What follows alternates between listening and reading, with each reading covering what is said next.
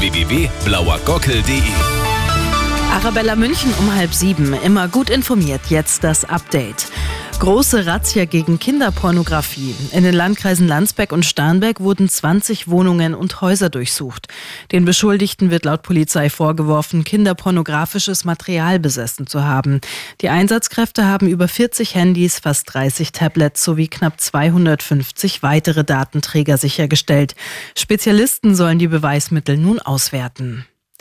Notfahrplan wegen Streik. Das kennen Münchner S-Bahn-Pendler nur zu gut. Erst im Januar wurde tagelang gestreikt.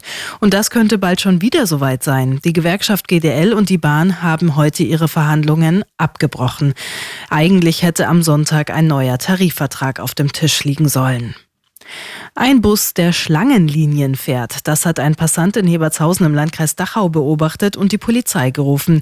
Die hat den 37-jährigen Busfahrer aufgehalten und kontrolliert. Das Ergebnis, er hatte über drei Promille Alkohol im Blut. Laut Polizei waren zu dem Zeitpunkt keine Fahrgäste im Bus. Der betrunkene Fahrer musste seinen Führerschein abgeben. Ein Ersatzfahrer hat dann übernommen. Immer gut informiert. Mehr Nachrichten für München und die Region wieder um sieben und jetzt der zuverlässige Verkehrsservice mit Andy Karg. Danke, Sophie. Bitteschön.